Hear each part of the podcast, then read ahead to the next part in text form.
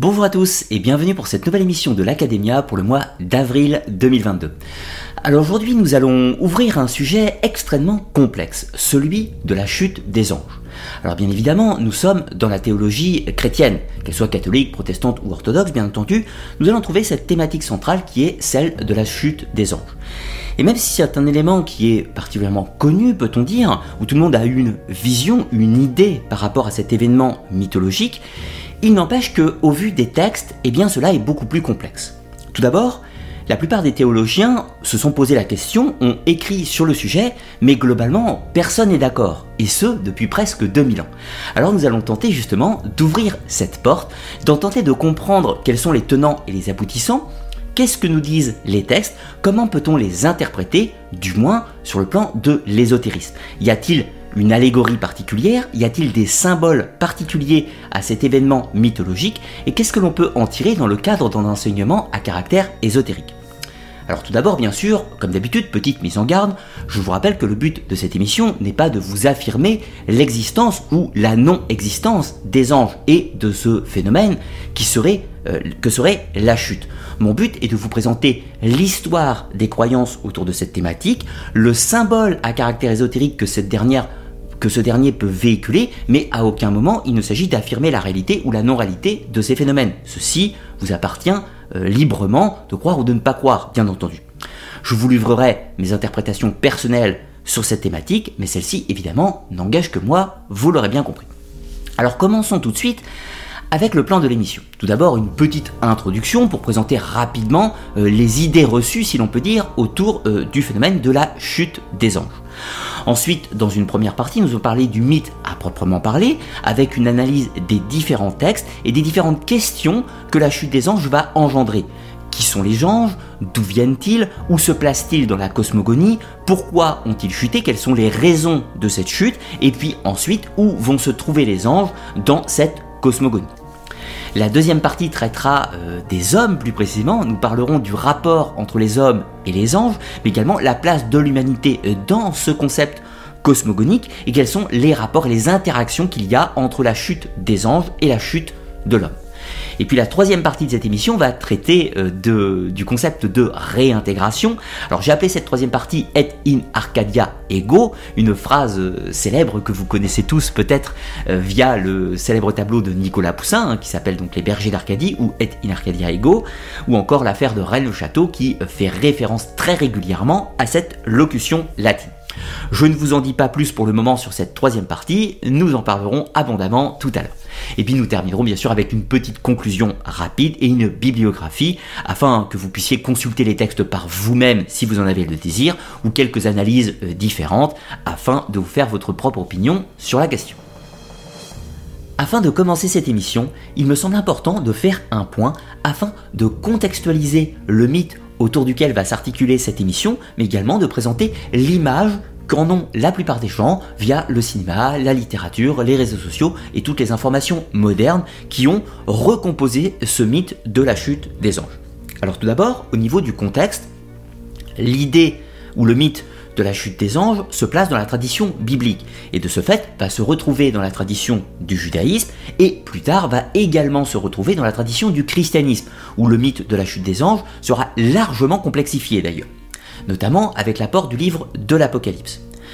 La tradition de la chute des anges va également se retrouver au sein de l'islam, même si le sujet sera relativement modeste et assez peu développé, mais il n'empêche que le mythe de la chute des anges va se retrouver dans les trois traditions monothéistes. Néanmoins, c'est au sein euh, du christianisme que l'on va retrouver une importance fondamentale qui est mise autour de cette chute des anges. Voilà pour le contexte.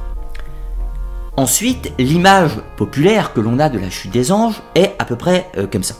Nous avons le créateur, qu'on va appeler Dieu, ou peu importe son nom, qui aurait créé les premières entités qui sont les anges, l'archange, etc. et tout ce que vous voulez. Au sein de cette famille angélique, le premier d'entre eux, qu'on va appeler couramment Lucifer, Satan, Samael ou tout un tas d'autres noms, aurait, par orgueil, décidé de se rebeller contre son créateur, il aurait souhaité prendre sa place, s'asseoir sur le trône suprême, et dans sa rébellion, il aurait entraîné une large partie de la population angélique à ses côtés pour attaquer le paradis, ou du moins prendre le pouvoir au sein du paradis et détrôner l'entité suprême. En opposition, nous retrouverons un autre archange, Michael, aidé de tous les autres anges fidèles à Dieu, qui se serait opposé à Lucifer et sa légion. Une guerre euh, dans les cieux euh, aurait eu lieu. Finalement, Lucifer et les anges rebelles auraient perdu la bataille, et euh, l'archange Michael ou Michel aurait précipité celui qui deviendra le diable dans les enfers, ainsi que tous ses subalternes. Ces anges rebelles ainsi que Lucifer deviendront donc le diable et les démons, les habitants de l'enfer et euh, les responsables de tous les traumatismes, de tous les cataclysmes et de toutes les malveillances qui euh, auraient frappé l'humanité et depuis la nuit des temps. Ce, cet événement est censé se dérouler dans la tradition populaire dans les temps euh, dans les temps extrêmement anciens à l'aube des temps, et voici à peu près le schéma global tel qu'est présenté la chute des anges dans le monde contemporain. Et pourtant, euh, cette vision est totalement erronée par rapport à ce que nous disent les textes. Et cette introduction étant faite, nous allons pouvoir ouvrir réellement le sujet avec tout d'abord la première partie, le mythe de la chute, et nous allons tenter de répondre à plusieurs questions.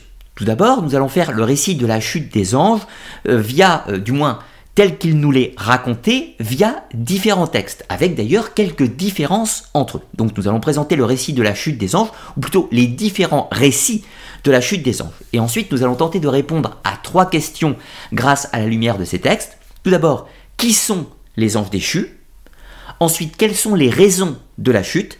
Et troisièmement, y a-t-il des traditions similaires dans d'autres mythologies, dans d'autres religions ou dans d'autres courants ésotériques? Pour le moment, commençons avec le récit de la chute des anges tel qu'il nous l'est raconté dans les différents textes. Alors, la première question réellement que, que ce sujet pose, c'est quand a lieu la chute des anges? Comprenez sur le plan cosmogonique. Se place-t-il au premier temps de la création? Se place-t-il pendant les premiers jours de la Genèse? Se place-t-il avant les événements du déluge? Se place-t-il après les événements du déluge? Avant l'avènement du Christ? Après l'avènement du Christ? Dans des temps prophétiques futurs Etc. etc. Donc cela amène une vraie question. Tout d'abord, la chute des anges a-t-elle déjà eu lieu? Ou est-elle censée advenir dans un temps futur? La question peut sembler ridicule, puisque on place toujours la chute des anges comme un élément passé, et pourtant la question mérite d'être posée, car elle a de nombreux aspects prophétiques suivant les différents textes. Alors, pour tenter de répondre à cette question, nous allons ouvrir quatre sources différentes qui vont nous donner des points de vue parfois opposés. Tout d'abord le livre de l'Apocalypse, qui appartient donc au Nouveau Testament, ensuite le livre d'Isaïe et le livre de la Genèse, deux textes qui appartiennent à l'Ancien Testament, dont la Genèse, hein, qui est censé être le livre justement premier qui explique l'origine des choses. Et nous terminerons avec un texte pseudépigraphe, c'est-à-dire non reconnu euh, par le canon biblique, qui est le livre d'Enoch.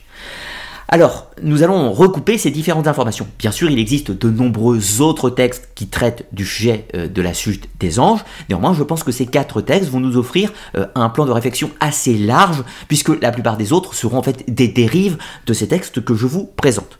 Il est euh, à noter également que la Bible en elle-même n'est pas la source la plus prolifique, si l'on peut dire, pour traiter du sujet de la chute des gens, ce qui a posé d'ailleurs de nombreuses difficultés aux théologiens, aux théologiens qui, à leur point de vue, étaient censés n'utiliser que les textes bibliques et ne pouvaient techniquement pas utiliser des textes de la littérature apocryphe ou des pseudépigraphes du judaïsme. Donc, par exemple, ne pouvaient pas utiliser le livre d'Enoch, ne pouvaient pas utiliser l'Apocalypse de Parouche, ne pouvaient pas utiliser euh, l'hypostasie des archontres et d'autres textes dit gnostique euh, ou du moins à caractère ésotérique et de ce fait cela a pu limiter dans une certaine mesure le champ de réflexion des théologiens. Bien sûr, nous ne nous limiterons pas justement de nos interprétations et j'utilise dans le cadre de cette émission le livre d'Enoch qui me semble un bon exemple d'une littérature à caractère gnostique même si j'aurais pu en utiliser d'autres. Alors, citons tout d'abord quelques extraits. Euh, qu'est-ce que nous dit tout d'abord, euh, par exemple, le livre de l'Apocalypse? Alors, les extraits sont évidemment limités, euh, dû au temps de l'émission, mais néanmoins me semblent assez équivoques. Alors, dans le livre de l'Apocalypse, nous allons trouver ce passage. Et il y eut une guerre dans le ciel. Michel ou Michael et ses anges combattirent contre le dragon, le dragon qui représente le diable, ou le diable ou Satan ou ce que vous voulez. Et le dragon et ses anges combattirent. Comprenez les anges rebelles mais ils ne furent pas les plus forts, et leur place ne fut plus trouvée dans le ciel. Vous comprenez, ils ont été chassés du ciel, précipités dans les tréfonds de l'enfer. Et ils furent précipités, le grand dragon, le serpent ancien, appelé le diable et Satan, celui qui séduit toute la terre, il fut précipité sur la terre et ses anges furent précipités avec lui. Alors ce livre nous donne de nombreuses informations. Faisons une première lecture. Tout d'abord, le grand dragon est identifié comme étant le même individu que le serpent de la Genèse qui est responsable de la tentation d'Adam et de Ève. Le grand dragon est aussi présenté comme étant l'adversaire, l'accusateur, Satan, le diable, l'entité malveillante par essence. Ceci est particulièrement important puisque ce n'est pas le cas dans tous les textes. Une autre chose, c'est ce grand dragon, cet adversaire, Satan, vous l'appelez comme vous voulez, a été banni du ciel il y a fort longtemps, dans des temps très anciens. Mais ce qui est présenté dans le livre de l'Apocalypse, donc qui techniquement ce sont des euh, comment s'articule ce texte, ce sont des prophéties ou des visions qui sont offertes à Jean, Jean de Patmos ou Jean l'évangéliste, quel que soit l'auteur, des prophéties concernant les temps prophétiques, futurs. Donc de ce fait, si le grand dragon a été précipité hors des cieux il y a très longtemps, il n'empêche que la guerre au paradis entre les anges rebelles et le diable contre les armées angéliques de Saint Michel auront lieu dans des temps futurs et non pas dans le passé. Et ça c'est très important, puisque le récit euh, populaire, si je puis dire, que je vous racontais en introduction, nous place euh, la guerre angélique dans des temps très anciens, ce qui n'est pas le cas dans le texte de l'Apocalypse, qui au contraire le place dans des temps prophétiques à venir. Donc ça c'est un élément particulièrement important. Allons un petit peu plus loin et examinons un autre texte. Cette fois-ci, le livre d'Isaïe, qui va pouvoir, dans une certaine mesure, compléter, si l'on peut dire, le livre de l'Apocalypse. Alors, je vous cite l'extrait. Te voilà tombé du ciel, astre brillant. Dans le texte hébreu, euh, le, mot exact est Heihel, Heihel qui se traduit par astre brillant. Fils de l'aurore, tu es abattu à terre, toi le vainqueur des nations. Tu disais en ton cœur, je monterai au ciel, j'élèverai mon trône au-dessus des étoiles de Dieu, je m'assierai sur la montagne de l'assemblée à l'extrémité du septentrion. Je monterai sur le sommet des nus, je serai semblable au Très-Haut, mais tu as été précipité dans le séjour des morts, dans les profondeurs de la fosse. Alors, plusieurs éléments sont tout à fait importants avec le livre d'Isée. Tout d'abord, c'est l'extrait biblique par essence qui va identifier le personnage de Lucifer.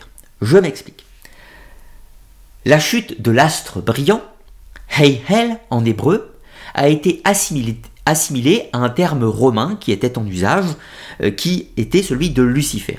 Pourquoi? Parce que Lucifer, dans sa traduction, lux, lux, fer, c'est celui qui porte la lumière. Ce Lucifer était identifié à l'astre du matin ou l'étoile Vénus. Donc, si l'on fait le cheminement, dans la Bible en hébreu, le terme est Heihel. Quand elle va passer dans le monde grec, ce mot astre brillant, ce mot Heihel, sera traduit avec un autre terme qui est celui de Eosphoros. Eosphoros qui présente l'astre brillant, l'étoile du matin, Vénus. Quand la Septante grecque va passer dans le monde latin, la Vulgate, ce terme de Eosphoros a sa traduction naturelle qui est celui de Lucifer. De ce fait, vous voyez l'association, Lucifer Eosphoros, elle, associé à ce verset ou ce, passage du livre d'Isaïe. Précisons que l'association entre le terme de Lucifer et euh, associé au diable ne va apparaître que sensiblement au 3e, 4e siècle de notre époque.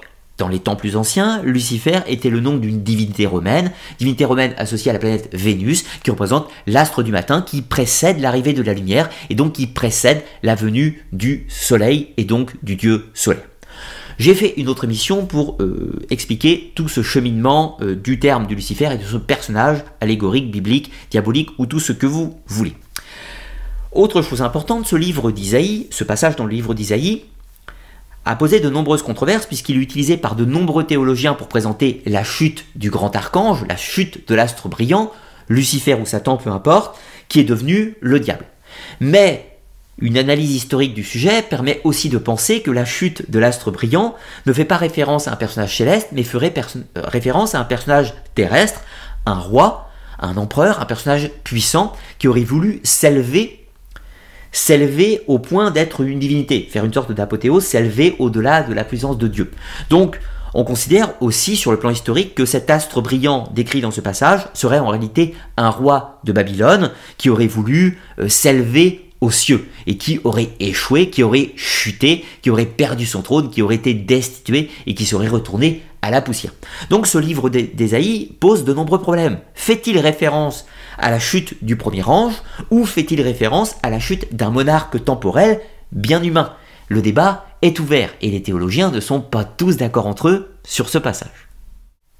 Pour conclure, un dernier mot sur le livre d'Isaïe, il est habituel que ce passage soit utilisé pour présenter la chute du premier ange dans tous les cas, qu'on va appeler Lucifer le grand dragon, Satan, peu importe, et donc présente la chute qui a lieu dans des temps très anciens et qui sera complétée par ce livre de l'Apocalypse qui annonce une guerre future entre les anges rebelles et les armées célestes. Maintenant, allons un petit peu plus loin et revenons justement aux premiers fondamentaux, si l'on peut dire, de la tradition biblique, à savoir le livre de la Genèse. Eh bien, va-t-on trouver référence à la chute des anges dans ce livre? Eh bien oui, il y a un passage qui se place dans le sixième chapitre de la Genèse. Lorsque les hommes eurent commencé à se multiplier sur la face de la terre, et que des filles leur furent nées, les fils de Dieu virent que les filles des hommes étaient belles, et ils en prirent pour femmes parmi toutes celles qu'ils choisirent. Alors l'Éternel dit, Mon esprit ne restera pas toujours dans l'homme, car l'homme n'est que chair et ses jours seront de 120 ans. Les géants étaient sur la terre en ces temps-là, après que les fils de Dieu furent venus vers les filles des hommes, et qu'elles leur eurent donné des enfants. Ce sont ces héros qui furent fameux dans l'Antiquité. Alors ce passage est capital et va poser lui aussi de nombreuses questions. Habituellement, ceci est la première référence à ce qu'on va appeler la chute des anges dans la tradition biblique. Mais il y a deux points qui méritent d'être situés. Tout d'abord, le contexte temporel, si on peut dire. Si la chute des anges intervient au moment où les fils de Dieu, comprenez les anges, vont descendre sur terre par péché de luxure afin de s'unir aux filles des hommes, des femmes humaines, afin d'avoir des enfants qu'on va appeler les géants ou les néphilim. Eh bien cela voudra dire que la chute des anges intervient après la chute de l'homme. Il y aurait eu l'épisode d'Adam et Ève qui auraient mangé le fruit de la connaissance du bien et du mal, ils auraient été précipités dans la matière, ils auraient chuté du jardin d'Éden, ils auraient eu des enfants, une progéniture, et ensuite, c'est là que les anges auraient chuté à leur tour par péché de luxure, venant s'accoupler aux femmes humaines.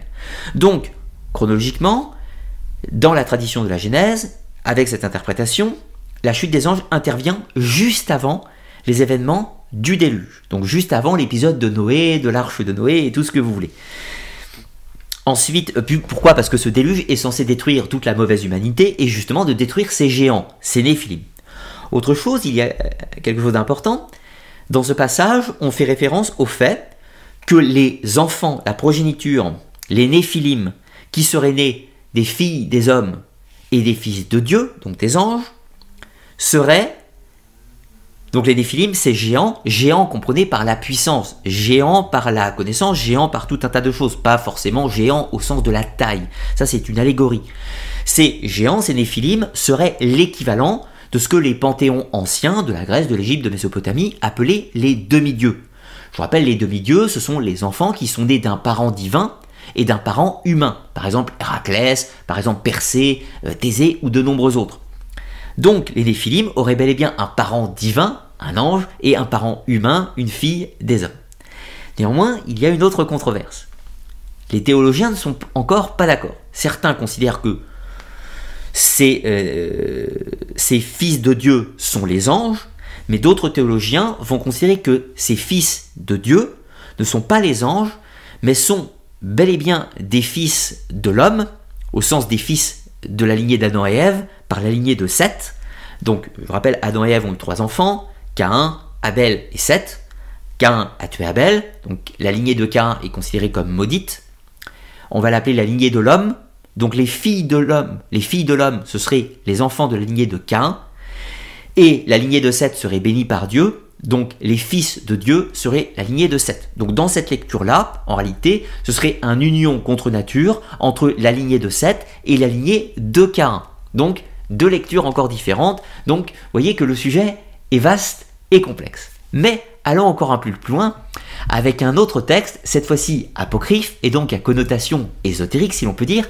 Il s'agit du livre d'Enoch. Alors il existe plusieurs versions au livre d'Enoch, là je m'attache à la version éthiopienne qu'on appelle le Enoch 1, qui est le plus ancien au niveau chronologique.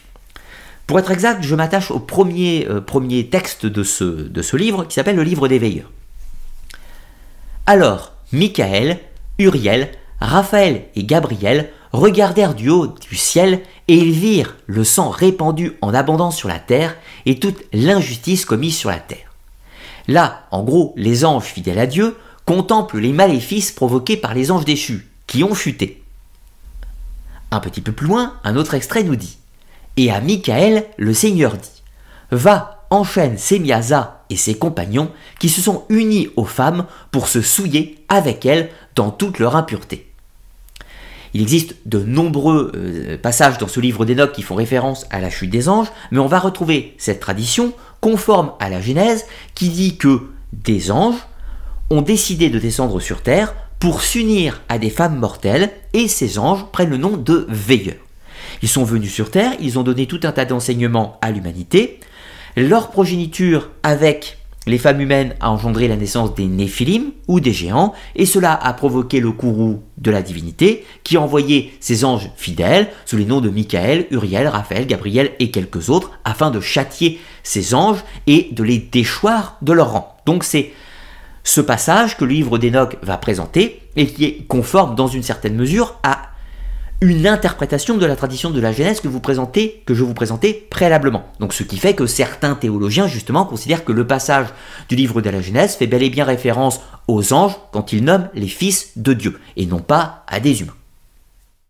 Alors tout d'abord, ce qui est intéressant de préciser avec le livre d'Enoch, c'est que on ne trouve évidemment pas de référence à Lucifer, qui est un terme latin qui interviendra de nombreux, siècles plus tard, et on ne trouve pas non plus de référence à Satan, même si le terme était déjà employé dans les traditions bibliques. Ici, le nom des anges déchus sont très nombreux, mais leurs leaders, si l'on peut dire, sont tout d'abord Semyaza, qui est présenté comme le chef des veilleurs, donc le chef des anges déchus, et dans un deuxième temps Qui est celui qui va apporter le plus de connaissances aux hommes, en bien ou en mal, et qui va être l'équivalent, si l'on peut dire, de la figure du diable telle qu'on l'entend. Alors faisons un petit peu le bilan de ces différentes sources. Tout d'abord, on voit que aussi bien la Genèse que le livre d'Enoch nous parlent de la chute des anges, de ce qu'on va appeler les veilleurs ou peu importe, qui ont perdu leur statut d'ange dans des temps relativement anciens par un commerce avec l'humanité, l'union avec les filles des hommes. Mais on voit également que la notion de la guerre angélique est présentée dans l'Apocalypse dans des temps futurs et dans le livre d'Enoch dans des temps passés.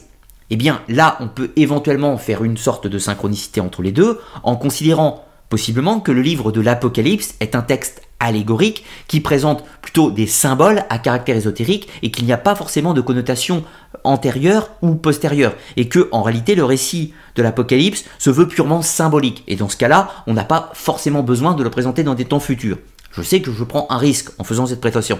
Acceptez-le pour l'instant juste comme une hypothèse, une hypothèse à lecture symbolique et ésotérique.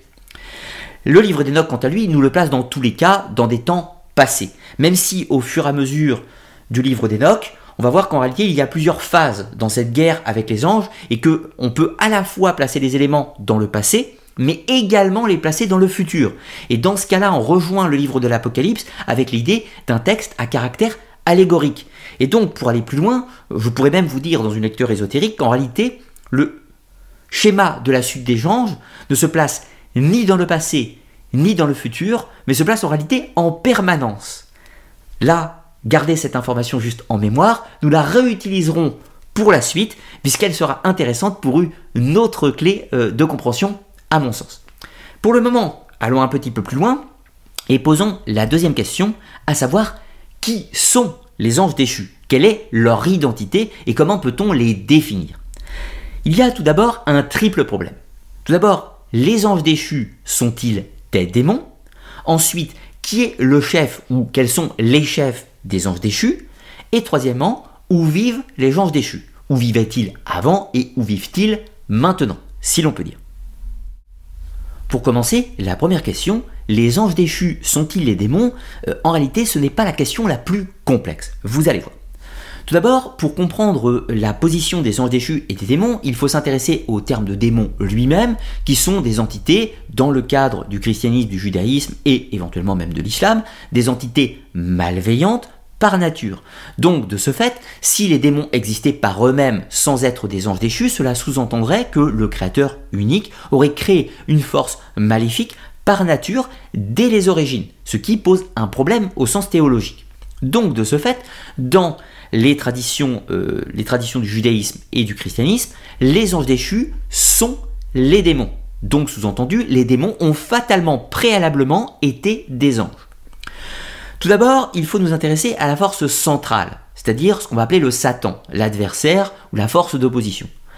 Ce Satan, dans l'Ancien Testament, est présenté tout d'abord comme une force maléfique, mais qui est au service de Dieu. Du moins, c'est présenté comme tel dans le livre de Job. Puis, par la suite, avec l'évolution théologique, ça devient une force antagoniste dans le judaïsme et le christianisme. Mais au début, le Satan est une puissance qui est utilisée par Dieu dans certains cadres et donc qui est sujet à son autorité, à sa volonté et donc même missionné par lui.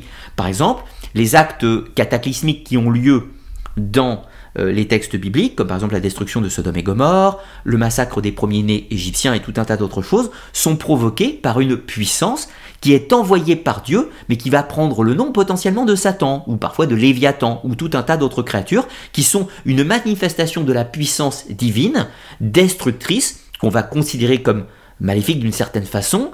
C'est délicat hein, sur le plan théologique, mais comprenez que, voilà, on va dans un premier temps, comme dans le livre de Job, présenter Satan comme cette force au service de Dieu euh, que je vous cite dans ces extraits. Or, les fils de Dieu vinrent un jour se présenter devant l'Éternel, et Satan vint lui aussi au milieu d'eux. L'Éternel dit à Satan, D'où viens-tu? Et Satan répond à l'Éternel, de parcourir la terre et de m'y promener. L'Éternel dit à Satan, As-tu remarqué mon serviteur Job? Il n'y a personne comme lui sur la terre c'est un homme intègre et droit, craignant Dieu et se détournant du mal. Et Satan répond à l'Éternel. Est-ce d'une manière désintéressée que Job craint Dieu? Un peu plus tard, l'Éternel dit à Satan. Voici tout ce, que, tout ce qui lui appartient, je te le livre, seulement ne porte pas la main sur lui. Et Satan se retira devant la face de l'Éternel comprenez, pour tourmenter Job. Donc dans ce passage, il y a bel et bien l'idée qu'il y a un dialogue entre Satan, qui est un des anges, comprenez-le, qui discute avec le Créateur, et voulant tester la foi de Job, eh bien le Créateur lance Satan sur Job, qui va le tourmenter, mais d'une certaine façon avec l'autorisation du Seigneur. Et ensuite, quand Job va montrer euh, la ferveur de sa foi et résister aux tentatives de Satan, il sera récompensé par le Seigneur. Mais Satan est bel et bien une force qui est au service de la divinité dans ce cas-là, même si c'est pour des actes malveillants, alors on pourrait aussi dans un cadre manichéiste dire qu'il y a une sorte de jeu d'échecs entre Satan et Dieu pour la conquête des âmes, mais néanmoins euh, Satan est limité par l'autorité de Dieu puisque ce dernier lui impose une limite, la limite qui est de ne pas tuer Job en l'occurrence, de ne pas attenter à sa vie. Donc dans la lecture du livre de Job, le pouvoir de Satan est limité, il est encadré par Dieu et donc sujet à son autorité. La position de Satan va évoluer au fur et à mesure du temps, devenant une force antagoniste qui prend ses propres décisions en opposition euh, à Dieu, bien entendu. Mais ceci n'est qu'une évolution progressive et qui appartient plus au christianisme.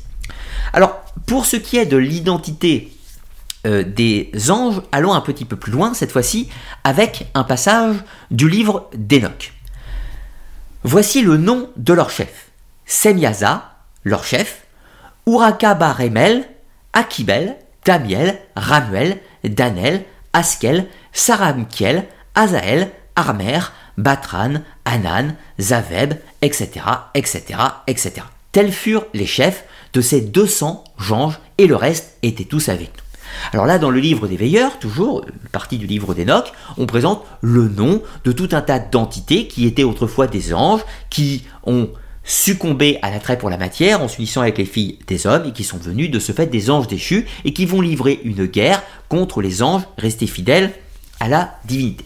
Alors, est-ce que les démons sont euh, les anges déchus? Eh bien oui, d'après les traditions du judaïsme et les traditions du christianisme. Avec une petite variable, c'est-à-dire que dans le judaïsme, euh, de nombreux, euh, ce qu'on va appeler les démons, ce sont les faux dieux. Les démons, ce sont les faux dieux, donc comprenez euh, les dieux des autres panthéons, cananéens, philistins et tout un tas d'autres choses. Mais plus tard, avec la complexification théologique, on considérera que ces démons sont en réalité des anges qui ont été déchus. Donc on retrouve un peu le biblique. Dans tous les cas, dans les traditions monothéistes, les démons sont les anges déchus.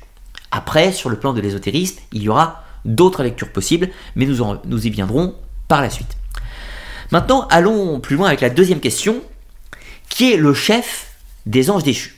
Alors, je vous livre plusieurs noms pour cette hypothèse. Le premier nom qu'on pourra citer, c'est le Nahash, le serpent de la Genèse. Le deuxième nom, c'est le Satan, l'accusateur ou l'adversaire. Ensuite, Lucifer, l'astre du matin, le porteur de lumière. Ensuite, on va trouver Semiaza ou Azazel, les chefs des veilleurs dans le livre d'Enoch le diable ou diabolos, celui qui divise, ou encore Samaël, l'énigmatique personnage qui est absent des textes bibliques.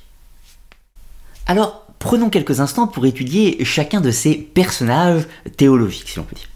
Commençons tout d'abord avec le Nash. Alors, le Nash, c'est le serpent de la Genèse. C'est le nom biblique en texte hébreu que l'on va retrouver pour le serpent de la Genèse. Donc, le tentateur, celui qui incite Ève à prendre le fruit de la connaissance de l'arbre de la qui l'incite à prendre le fruit défendu, celui de l'arbre de la connaissance du bien et du mal.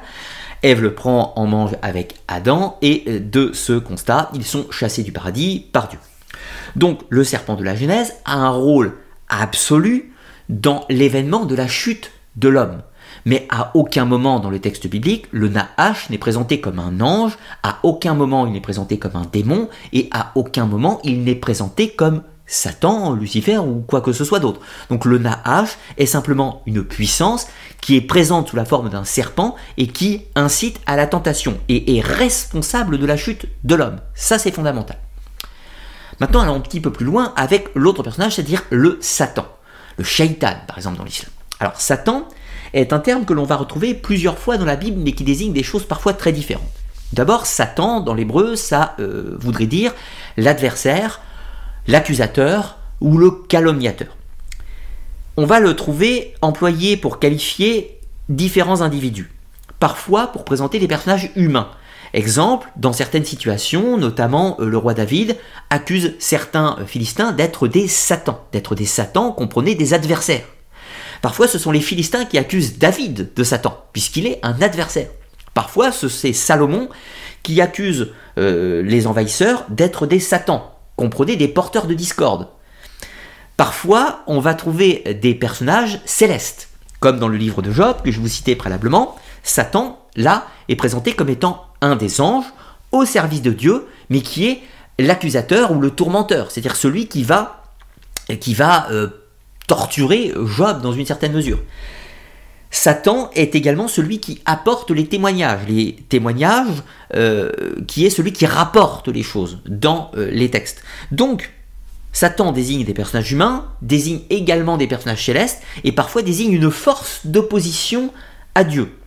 Donc, ce que l'on peut dire à ce stade, c'est que Satan n'est pas un personnage, Satan est un titre. Et il est le titre qui veut dire la force opposée à, ou l'accusateur, ou le calomniateur, ou tout ce que vous voulez. Donc Satan est un titre, mais non pas spécifiquement une entité. De ce fait, on peut considérer que le serpent de la Genèse peut être le Satan au sens qu'il provoque une confusion.